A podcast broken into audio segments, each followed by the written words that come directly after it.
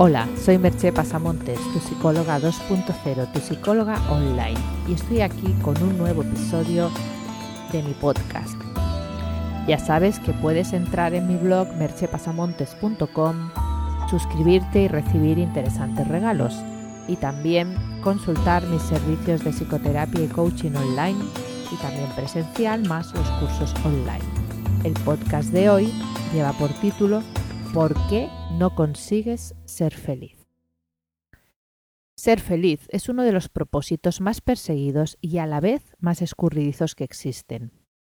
¿Y tú qué quieres ser de mayor? le pregunta la señora al hijo de su vecina. Yo quiero ser feliz, responde el niño muy seriamente. Porque sea lo que sea de mayor, el objetivo es que eso le haga feliz. Y ser felices es el objetivo de la mayoría de los mortales, mis clientes incluidos, obviamente. Los caminos para conseguir ese ser feliz pueden ser muy variados, pero es lo que está en el trasfondo de la mayoría de metas y objetivos que tenemos. Encima, tenemos la biología en contra, pues nuestro cerebro no está programado para que seamos felices, sino para que podamos sobrevivir y reproducirnos. Y logrado eso, para darnos estados de satisfacción y bienestar con el mínimo gasto energético posible. Y no es poco, pero no es exactamente lo mismo que el concepto que solemos tener de felicidad. ¿Cómo afrontamos esa búsqueda de la felicidad? El problema, uno de los problemas, vamos, es que nadie nos ha explicado bien qué es eso de la felicidad ni cómo alcanzarla. De hecho, nos han vendido un cuento en que la felicidad sería una especie de paraíso, libre de problemas y preocupaciones, y en que las cosas pasan con solo desearlas. Y si no me crees, ojea unos cuantos libros de autoayuda sobre el tema y verás qué es lo que te están ofreciendo. Te están vendiendo la felicidad fácil y rápida, con el mínimo esfuerzo. La pega de esta historia es que los problemas y dificultades aparecen, también las preocupaciones y el malestar físico o psíquico, y a veces los objetivos no se consiguen por mucho que te empeñes en ellos y los desees. ¿Cuál es el problema con el malestar emocional y su afrontamiento erróneo? El problema número uno en la persecución de la felicidad es que el malestar y los problemas van a aparecer en más de una ocasión. Y ante las dificultades, en demasiadas ocasiones escogemos un estilo de afrontamiento que solo nos puede llevar a más malestar. Te voy a contar un poco más sobre esto. El objetivo prioritario de la mayoría de las personas es no sentir el dolor ni sufrir con las dificultades. No digo que no se afronten en la práctica, sino que se trata de no sentir el malestar que acarrean, de bloquear el hecho de sentirse mal. Para que se entienda mejor, te explico las cinco principales maneras erróneas en cómo tratamos de afrontar el malestar emocional. La primera es que uno de los errores más comunes es tratar de controlar la situación para evitar el malestar. Esto puede ser útil para resolver un problema en el mundo exterior, pero no en nuestro mundo interno.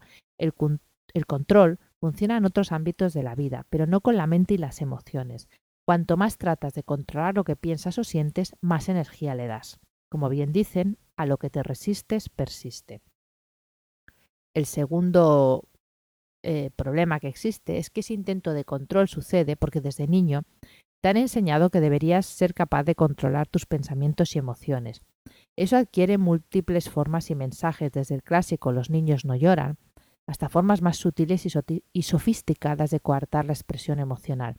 Cada familia tiene sus emociones favoritas y aquellas que no les gusta que sean expresadas. En algunas familias no gusta el llanto, en otras no gusta el, el enfado y en otras la tristeza en sí misma está mal vista. No es algo que siempre se diga de manera obvia, pero son mensajes sutiles que se transmiten con el guion de vida. Puedes consultar el podcast del guion de vida si no recuerdas bien cómo funciona. Estos mensajes marcan el modo en que reaccionaremos a esa emoción en el futuro. La tercera manera errónea de afrontamiento es que también aprendiste que era importante controlar tus emociones, porque cuando eras niño te parecía que los mayores sí eran capaces de controlar los pensamientos y emociones. A veces no, a veces los veías totalmente descontrolados y eso también genera otros conflictos. Pero muchas veces parecían personas que, que estaban al cargo de su vida. También Creo que en ocasiones te habrá parecido y tal vez te siga pareciendo que los demás sí que son capaces. Ves a los demás como personas que controlan sus emociones, que se sienten bien, que lo pasan bien, que se divierten. Sobre todo eh, en la actualidad que con las redes sociales, Facebook, Instagram, estamos hartos de ver gente pues, que parece que, que vive muy feliz y que se divierte mucho. Pero el caso es que tú no vives en el interior de los demás y no puedes saber qué sienten por dentro, como no podías saber cuando eras un niño qué sentían tus padres. Tampoco sabes las estrategias que usan los demás para estar en calma, que algunas pueden ser muy sanas, como la meditación, el mindfulness, el deporte, pero otras no tan sanas, como la comida, la bebida o incluso las pastillas.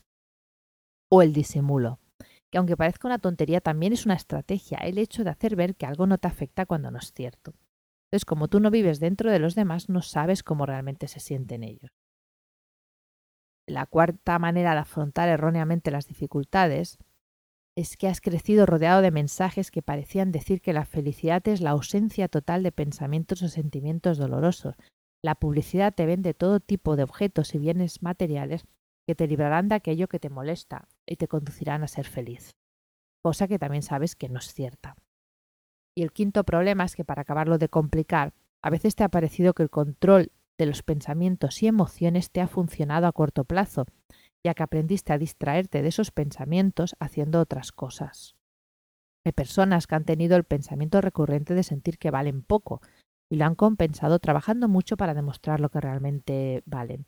Hay una frase que corre mucho por Facebook y recibe muchísimos me gusta, que dice que uno de los mejores placeres que hay es hacer algo que te han dicho que no eras capaz de hacer. Esta frase no deja de demostrar que el que más o el que menos se siente en ocasiones inferior a lo que desearía. Es una frase casi de revancha. Pero uno no se quita los sentimientos de inferioridad trabajando más o demostrando algo a los otros. Ese no es el camino. Se ha de producir una transformación interna, no hacia el exterior. Algunas soluciones.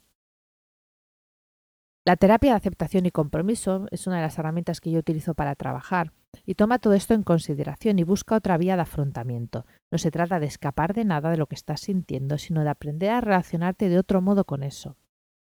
La salida del dolor se hace a través del dolor. Y eso no quiere decir que vayas a sufrir más, sino que vas a sufrir menos. No hay que seguir luchando para no sentir determinadas cosas, sino aprender a transitar por las emociones de otro modo y centrar la energía en otra cosa que no sea la evitación y esa energía no desperdiciada en vano se puede usar para construir la vida que realmente deseas centrada en tus valores, en quien realmente eres. El mindfulness también te puede ser de ayuda. Yo te ofrezco, si quieres, un curso de iniciación gratuito al que puedes acceder entrando en el, en el blog y pinchando en el enlace. Y así, trabajando en ello, en todas estas cosas, te vas dando cuenta de que la felicidad no es la ausencia de dolor y malestar, sino el poder relacionarte con lo que te sucede desde la aceptación, que no es lo mismo que desde el conformismo. Y ser consciente también que la felicidad son momentos de alta intensidad emocional muy gratificantes y que el resto del tiempo si consigues estado de paz y bienestar ya es un gran logro. La aceptación lo cambia todo y al dejar de luchar puedes empezar a ser tú mismo y desde ahí ser feliz no es algo que perseguir, sino algo que ya atesoras. Te voy a dejar con dos preguntas. ¿De qué modo intentas tú ser feliz? ¿Evitas para ello sentir determinadas cosas? Hasta aquí el podcast de hoy. Ya sabes que puedes entrar en mi blog mercepasamontes.com y tener acceso a más información y a mis servicios profesionales. Y como siempre te espero en el próximo podcast o mini podcast. Bye bye.